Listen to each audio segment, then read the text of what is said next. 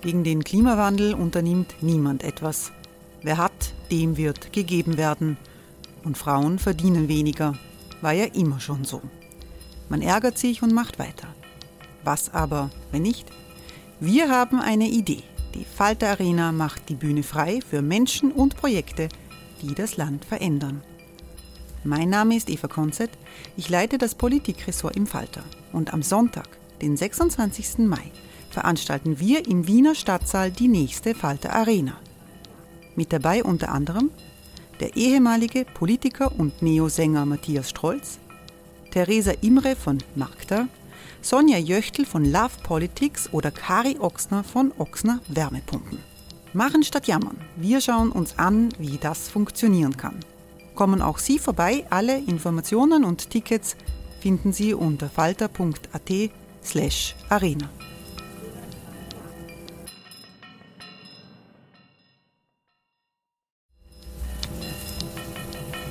Falter-Podcasts werden durch Werbung unterstützt. Das hilft bei der Finanzierung unseres journalistischen Angebots. Die Erderhitzung ist kein Gefühl, aber mit vielen Gefühlen verbunden. Sorgen etwa oder Angst. Eine Veranstaltung gegen diese Ohnmacht ist Tipping Time, eine Klimakonferenz der Zivilgesellschaft.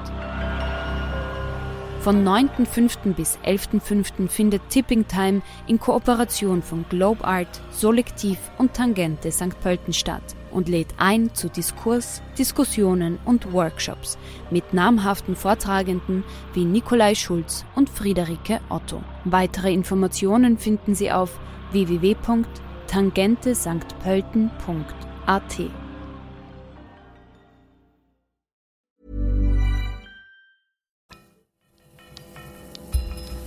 Falter Radio, der Podcast mit Raimund Löw. Sehr herzlich willkommen, meine Damen und Herren, im Falter. Wird zu wenig Corona-Impfstoff in die armen Länder des globalen Südens gebracht und ist das eine Folge der Ungerechtigkeit in der internationalen Wirtschaftsordnung? Das ist eine Frage, die wir heute äh, diskutieren wollen. Die Weltgesundheitsorganisation äh, WHO hat Alarm geschlagen. Der WHO-Chef sagt, es sind in den letzten Monaten 40, fast 40 Millionen Impfstoffdosen ausgeliefert worden in 40 der reichen Staaten äh, dieser Welt. Und 25 Dosen sind in einem armen Land Afrikas in Guinea angekommen. Nicht 25.000 Dosen, nicht 25 Millionen Dosen, sondern 25 Dosen. Ein Symbol dafür, wie groß diese Diskrepanz ist. Die Ärzte ohne Grenzen, die Hilfsorganisation, warnt, wenn es nicht gelingt, äh, Impfstoffe in den globalen Süden zu bringen, so droht äh, die, der Versuch, die Pandemie unter Kontrolle zu bekommen, zu scheitern, weil das eben ein globales Phänomen ist. Diese Sendung kommt aus der Redaktion der Wiener Wochenzeitung Falter. Wir sind pandemiebedingt alle online verbunden und ich begrüße sehr herzlich in Swasiland im südlichen Afrika den österreichischen Arzt Dr. Bernhard Kerschberger. Guten Tag. Guten Tag, herzliche Grüße aus Swasiland. Das Swasiland liegt äh, zwischen Mosambik und Südafrika. Äh, Dr. Kerschberger ist für Ärzte ohne Grenzen in diesem Land im Einsatz. Es ist eines der ärmsten Länder der Welt. Ich freue mich, dass äh, Frau Professorin Shalini Randeria mit dabei ist. Guten Tag. Tag. Frau Randeria ist Soziologin und Chefin des Instituts für die Wissenschaften vom Menschen in Wien. Ich begrüße ebenfalls den Europaabgeordneten Lukas Mandl. Guten Tag. Grüße aus Brüssel. Danke für die Einladung. Herr Mandl ist ÖVP-Europaabgeordneter äh, äh, und kümmert sich unter anderem um Entwicklungspolitik in der EU. Und ich freue mich, dass Markus Bachmann mit dabei ist. Guten Tag. Guten Tag, danke für die Einladung. Herr Bachmann hat zahlreiche medizinische Hilfseinsätze in Afrika und in anderen Regionen des globalen Südens organisiert. Er ist humanitärer Berater von Ärzte ohne Grenzen. Herr Dr. Kerschberger, äh, Swasiland, wo Sie im Einsatz sind, ist eines der ärmsten Länder äh, äh, Afrikas. Wie ist die Situation im Zusammenhang mit Covid in Ihrer Region? Was erleben Sie als Arzt jeden Tag in Ihrem Einsatz? Ja, herzlichen Dank für die Einladung. Äh, ja, ich glaube, als erstes muss man sagen, dass eben die Situation in Österreich schon mal schwierig ist, aber die Situation im globalen Süden, im Speziellen in Eswatini und Süd Südafrika, derzeit wirklich katastrophal ist. Wir sind derzeit am Höhepunkt der zweiten Welle. Äh, pro Millionen Einwohner sterben jetzt so viele Menschen hier, wie es in Österreich äh, Leute gestorben sind im November und Dezember, also am Höhepunkt in Österreich. Allerdings sind die Testkapazitäten nur gering, ein Viertel der in Österreich. Und wir hören auch von sehr vielen Toten, die eben äh, in der Bevölkerung in ländlichen Gebieten äh, äh, gemeldet werden. Einer der Hauptprobleme ist natürlich, dass das Gesundheitssystem derzeit vollkommen überlastet ist. Es gibt einfach nicht genug Sauerstoff. Viele Patienten sterben, während sie auf medizinische Behandlung warten. Und die, die medizinische Behandlung bekommen, die müssen oft den Sauerstoff mit anderen Corona-Patienten teilen. Ich befürchte eben wirklich, dass in den nächsten äh, Monaten noch viele mehr Menschen äh, sterben werden, weil wir wahrscheinlich von einer Corona-Welle in die nächste Corona-Welle kommen werden. Und um die Epidemie jetzt wirklich unter Kontrolle zu bekommen, was wirklich notwendig ist, ist Zugang zu Impfstoffen. Jetzt heißt es ja oft, Afrika ist von der Pandemie nicht so stark betroffen wie die Regionen in der nördlichen Halbkugel. Äh, jetzt Ihre Beobachtung, ist da irgendwas dran? Ja, der, die erste Welle war einigermaßen okay in Afrika und die war nicht so schlimm in Swasiland.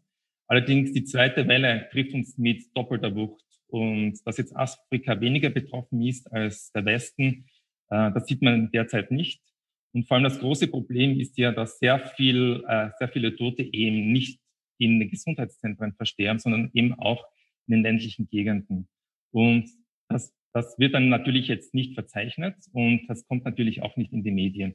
Also Afrika ist derzeit sehr, sehr stark betroffen. Wie erleben Sie das in Ihrem Alltag? Beschreiben Sie das, wenn Sie in Ihre Kliniken gehen, wenn Sie die Leute betreuen. Was, wie schaut das dann aus? Hier in Swaziland haben wir eigentlich einen Dauerlockdown seit, seit März, zwischendurch stärker, zwischendurch nicht so stark. Äh, die Leute sind jetzt sehr ängstlich, in die Kliniken zu kommen, weil sie wissen, wenn sie in die Kliniken kommen, äh, ist eine hohe Wahrscheinlichkeit, dass sie sogar auch Corona bekommen könnten. So, äh, das Gesundheitsministerium empfiehlt jetzt wirklich nur Leuten in die Klinik zu kommen, die jetzt Verdacht haben, dass sie Corona haben. Äh, die die äh, Bettkapazitäten sind nicht, sind nicht genug. Äh, Patienten warten in den Warteräumen. Äh, die Krankenhäuser sind einfach überlastet und nicht nur für Corona, aber eben auch für andere Gesundheitseinrichtungen äh, äh, und Dienste. Herr Abgeordneter Mandl, die EU kämpft mit der Besorgung von Impfstoffen, mit der Verteilung. Das, das sind viele, viele Probleme noch nicht im Griff. Ist das überhaupt ein Thema für die Europäer, dieses Defizit an Impfstoffen in, in Afrika, das von der WHO ganz, ganz dramatisch beklagt wird? Für mich ist es ein großes Thema. Deshalb danke ich auch dafür, dass wir das heute thematisieren können. Ich habe schon im Frühjahr, ganz am Anfang der Pandemie, die Kommission parlamentarisch und brieflich aufgefordert, etwa an die sechs Staaten des Westbalkan zu denken, die zum europäischen Territorium gehören, wenn auch nicht als EU. Mitgliedstaaten und tatsächlich äh, haben wir sofort begonnen mit der Impfstoffentwicklung und mit der Impfstoffbeauftragung dann auch die Westbalkanstaaten mitzudenken. Ich habe äh, aktuell Ende Jänner eine Anfrage äh, an die Europäische Kommission gestellt. Und in dieser parlamentarischen Anfrage stelle ich ganz klar äh, zur Debatte, was denn mit den Impfdosen, die ja zweieinhalb Mal so viel wie wir in Europa brauchen würden, sind, wenn alles ausgerollt werden kann und geliefert werden kann, was bestellt ist, was denn mit den überschüssigen Impfdosen, äh, wenn ich das so bezeichnen darf, äh, geschehen soll und ob äh, auch seitens der Kommission vorgesehen ist, die zur Verfügung zu stellen, dort, wo die Impfstoffentwicklung gar nicht möglich war und die Impfstoffbeschaffung kaum oder auch gar nicht möglich ist aus finanziellen Gründen. Ja, ehrlich gesagt ist das eine moralische Verpflichtung für uns in Europa, aber es ist auch äh, im höchsten Maße vernünftig, weil wenn nicht alle sicher sind vor der Pandemie und solange nicht alle sicher sind vor diesem Virus, so lange ist niemand sicher. Das ist ja das Wesen einer Pandemie, eben dieser weltweiten Gesundheitskrise. Und lassen Sie mich noch den einen Satz anfügen. Na, selbstverständlich gehört auch zur Verantwortung, dass zunächst für uns in Österreich die Österreicherinnen und Österreicher geimpft werden können und in Europa, dass die Europäerinnen und Europäer geimpft werden. Ah, und das ist ja das Hauptaugenmerk der tagtäglichen Arbeit, auch für mich.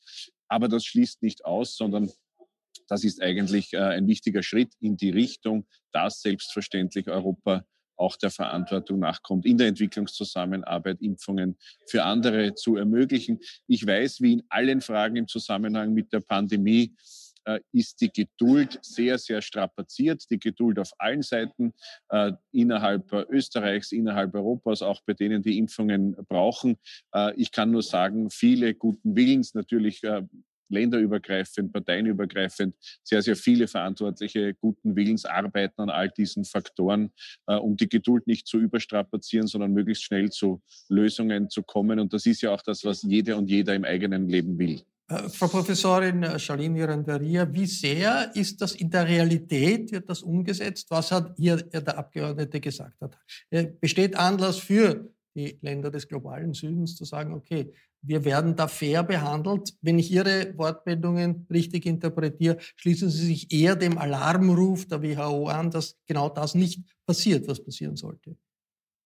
Ja, das ist ganz richtig. Also ich habe ganz am Anfang, sogar ich glaube vor einem, fast einem Jahr im März, in dem ersten Interview, das ich zu diesem Thema gegeben habe, äh, gesagt, dass ich mit großem Besorgnis sehe, dass uns das geistige Eigentumsrechtsregime, ähm, äh, also TRIPS, Trade Related Intellectual Property Rights, der ähm, äh, WTO, hier im Wege stehen wird. Und ich habe ähm, äh, äh, dafür plädiert, dass man die Impfstoffe, die COVID Covid-Impfstoff als ein globales öffentliches Gut behandeln soll, äh, weil äh, die Patentrechte hier ähm, ein großes Problem werden werden. Und das sehen wir jetzt. Also äh, Indien und Südafrika haben gemeinsam Sache gemacht und haben einen Antrag gestellt für den TRIPS Council der WTO in Genf mit der Bitte, temporär während der Pandemie diese geistige Eigentumsrechte zu suspendieren, damit man genetisch Generika herstellen kann und auch exportieren darf,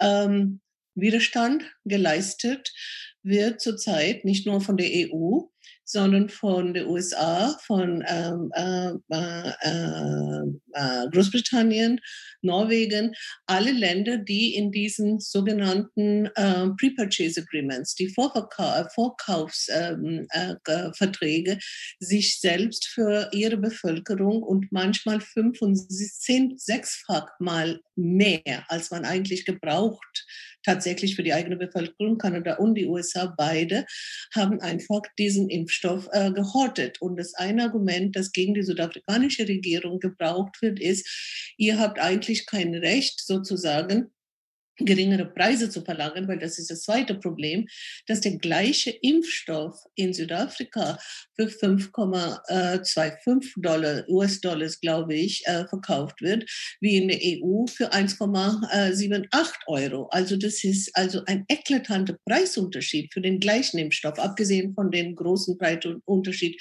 zwischen den Impfstoffen. Und alle diese Preise sollen eigentlich geheim gehalten werden.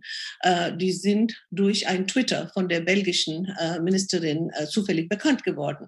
Und damit ist das zweite Problem nach meiner Meinung angesprochen.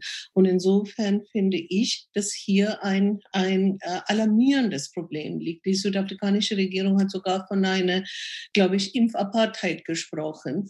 Und wir müssen uns vor Augen führen, also ich glaube, 16 Prozent der Weltbevölkerung im Moment äh, wird Zugang haben zu 60 Prozent des Impfstoffes. Das ist eine absolute Missstand, was eine gerechte, faire Verteilung anbelangt.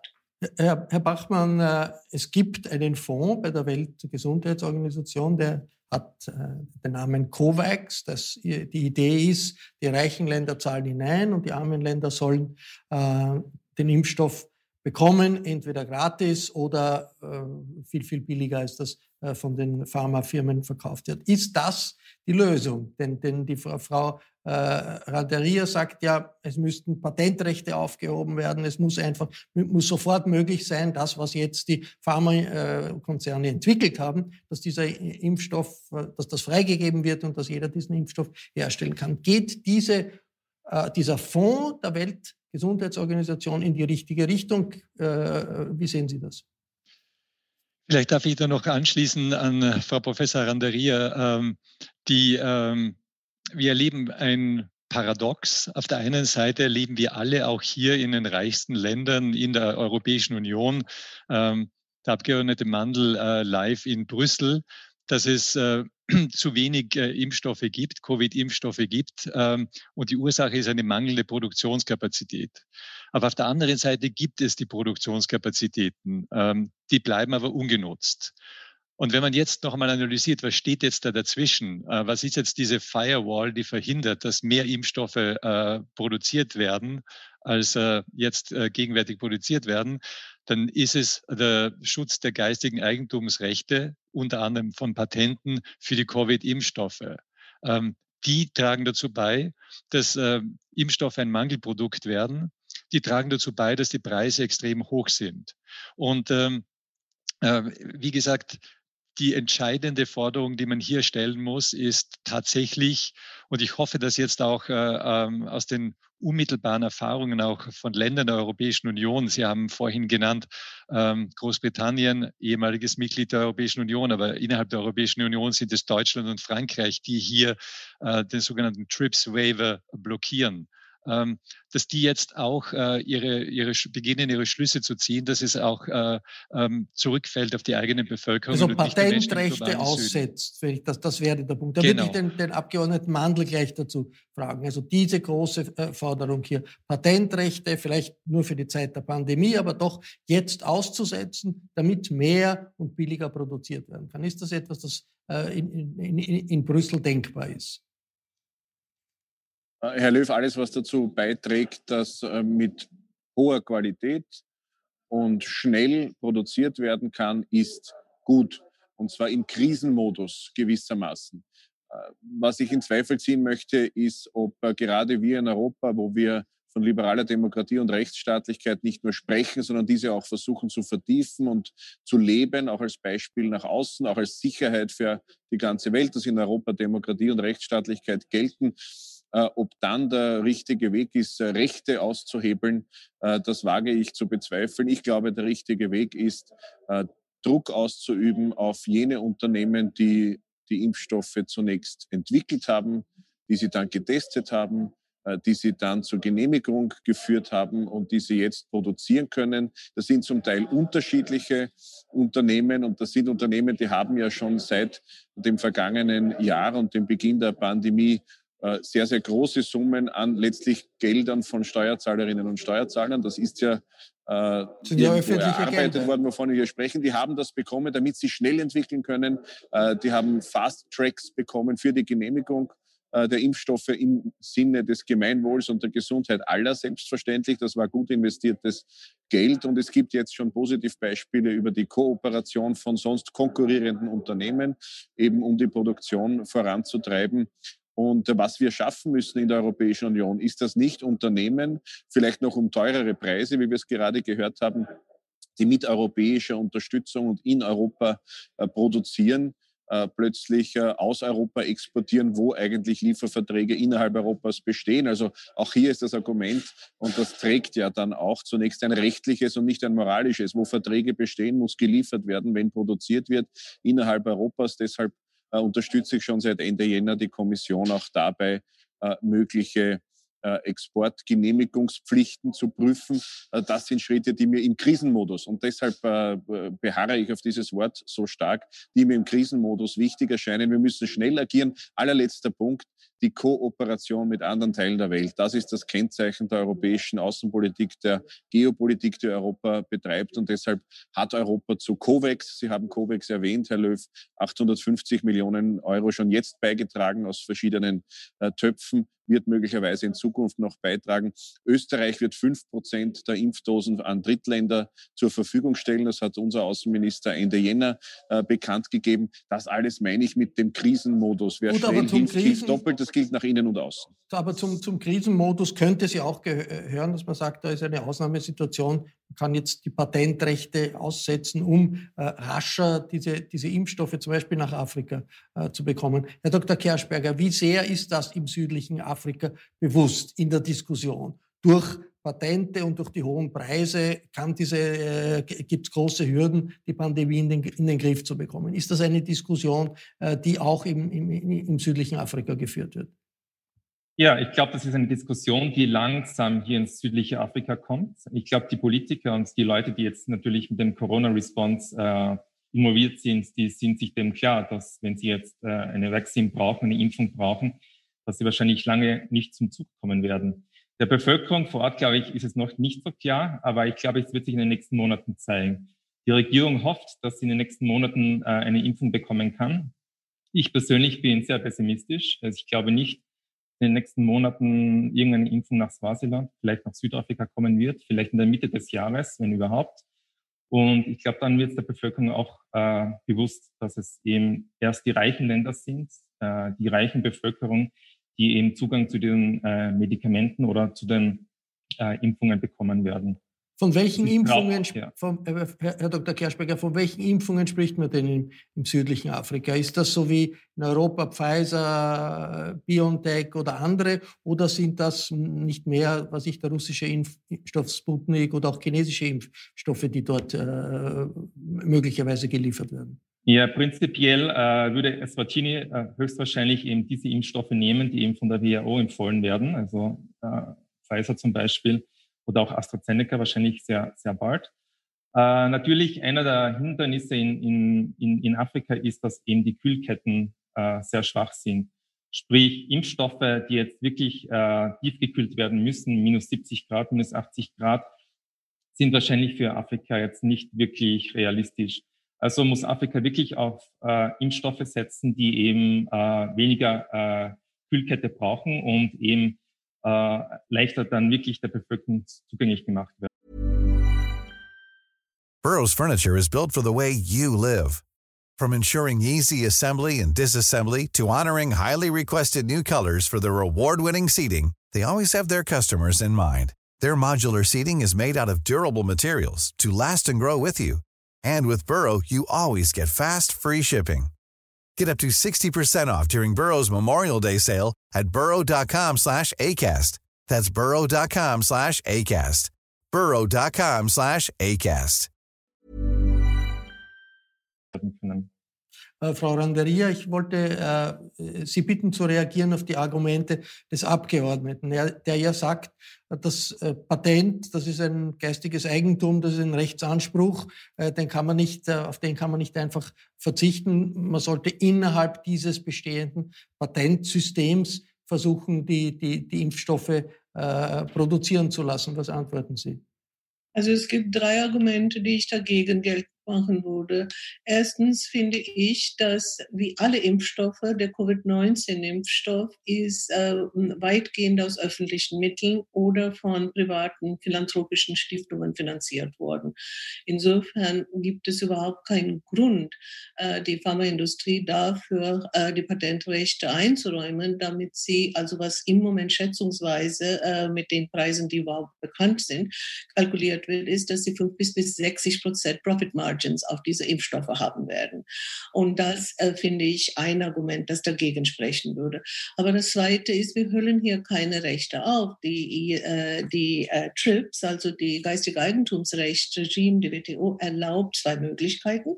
Eine ist in so einem Fall Compulsory Licensing, also jedes Land darf natürlich eine Ausnahme äh, machen mit einem bestimmten Verfahren.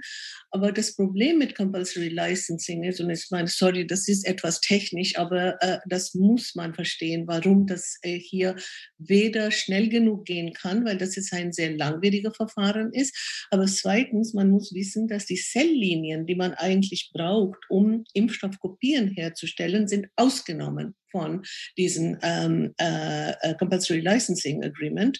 Und abgesehen davon, die zwei Länder, äh, Großbritannien und USA, sind beide, haben diese äh, bestimmte TRIPS Amendment nicht ratifiziert, die erlauben würden, dass Impfstoffe, die mit Compulsory äh, Licensing produziert worden sind, überhaupt exportiert werden also dürfen. Also ihr, ihr, ihr Argument ist, dass es rechtlich wäre das möglich.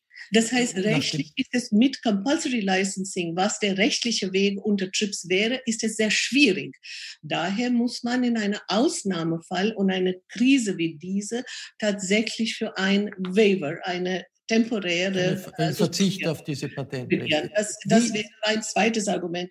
Und das äh, dritte, äh, nach meiner Meinung, ist das, also TRIPS erlaubt eine Möglichkeit, das ist Artikel 73 und das ist ähm, äh, Security Exception. Also man kann wirklich einen Notstand aufrufen und dann gelten diese äh, Regelungen nicht. Aber warum wollen wir es dahin treiben, wenn es wirklich ein Vorschlag von Indien und Südafrika auf dem Tisch liegt, dass ein Weber verlangt? Aber Herr Bachmann kann vielleicht das ähm, besser erläutern äh, als ich.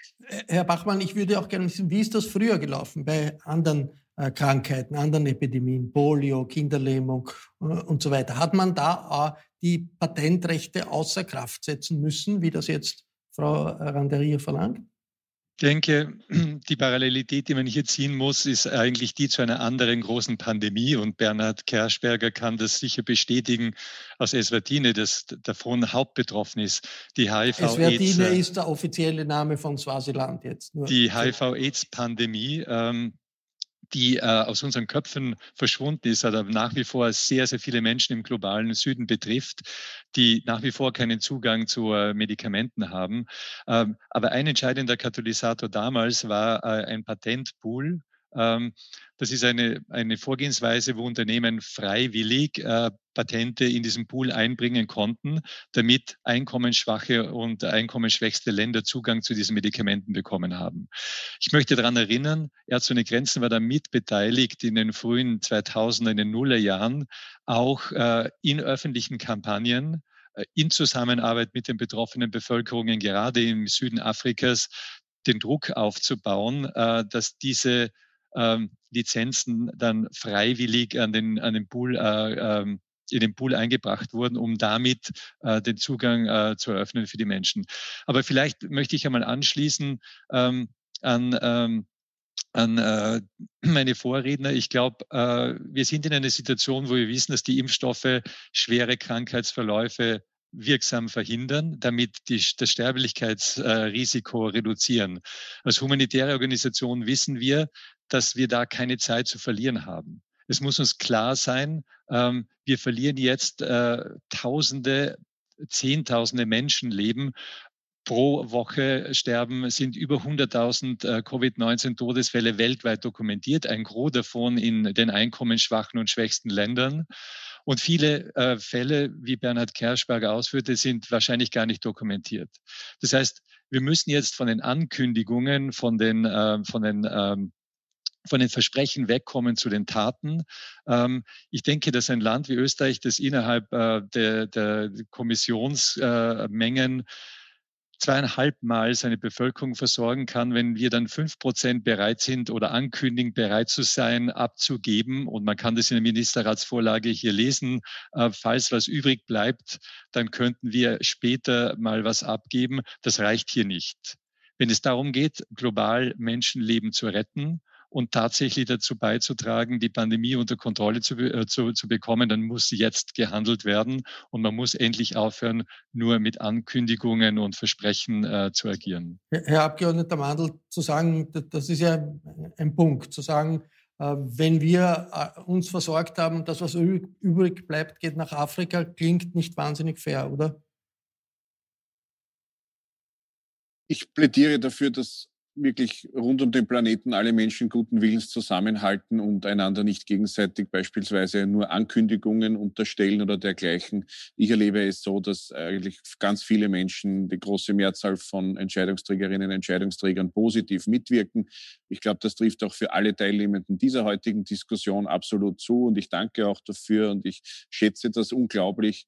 Und ich glaube, wir können einander auch unterstellen, dass jeder das Problem gut lösen will. Ich will es ganz grundsätzlich beantworten.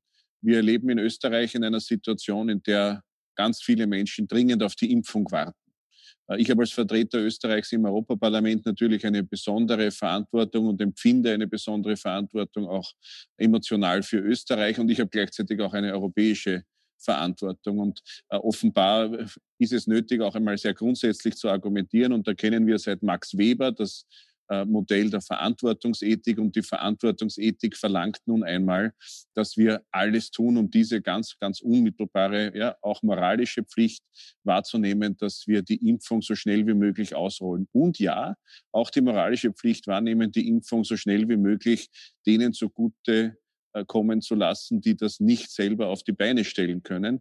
Äh, es sind ja vielfach europäische Wissenschaftlerinnen und Wissenschaftler, die ganz jenseits von Rechten oder Geldflüssen auch mal auf den Schild gehoben gehören und bedankt gehören, weil die Wissenschaften äh, uns ermöglicht haben, überhaupt aus der Pandemie zu kommen oder eben ein Licht am Ende des Tunnels zu sehen. Und äh, das gehört durchaus dazu gesagt. Und dieser kooperative Ansatz Europa, den müssen wir uns nicht nehmen lassen, den müssen wir uns auch selbst nicht schlecht reden lassen. Da können wir auch noch besser werden. Ich selbst habe die Zahl der zweieinhalb Malfachen Bestellung, wenn alles ausgeliefert werden kann, in Europa äh, erwähnt, die für ganz Europa, nicht nur für Österreich zutrifft und habe eben die Kommission mit einer parlamentarischen Anfrage auch schon gedrängt, das natürlich so schnell wie möglich zu nützen, äh, was da in Europa möglicherweise nicht gebraucht wird. Und äh, das ist die Zielsetzung. Schnell, aber effektiv und vor allem seriös und auf der Basis der Verantwortungsethik in dieser Krise zu agieren. Und wenn die Guten, wenn ich das so salopp sagen darf, wenn die Guten, also Menschen guten Willens zusammenhalten, wäre es eigentlich auch Dank. besser, als sich gegenseitig vielleicht etwas zu unterstützen. Danke nach Brüssel, danke nach Swasiland, danke äh, an die Teilnehmerinnen und Teilnehmer vor ihren Laptops und ihren Büros. Das war eine Expertenrunde über Risiken und Gefahren des Impfnationalismus in der globalen Pandemie, wie jetzt mit Covid-19. Äh, der Falter ist eine Wiener Wochenzeitung, die sich zwar sehr stark mit Österreich beschäftigt, aber nicht nur. Es gibt mehr äh, internationale Diskussionen und Thesen, als Sie sich das vielleicht vorstellen. Daher an dieser Stelle ein Hinweis, ein Abo des Falter ist äh, eine gute Idee, wenn Sie immer informiert bleiben wollen. Ein Falter-Abonnement kann man im Internet bestellen über die Adresse abo.falter.at. Ich bedanke mich für Ihr Interesse und verabschiede mich bis zur nächsten Folge.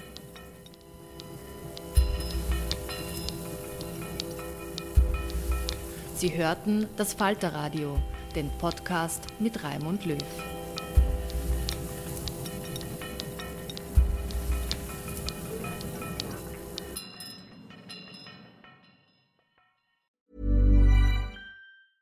Hey, it's Danny Pellegrino from Everything Iconic. Ready to upgrade your style game without blowing your budget? Check out Quince. They've got all the good stuff shirts and polos, activewear, and fine leather goods, all at 50 to 80% less than other high end brands. And the best part? They're all about safe, ethical, and responsible manufacturing. Get that luxury vibe without the luxury price tag. Hit up quince.com slash upgrade for free shipping and 365 day returns on your next order. That's quince.com slash upgrade.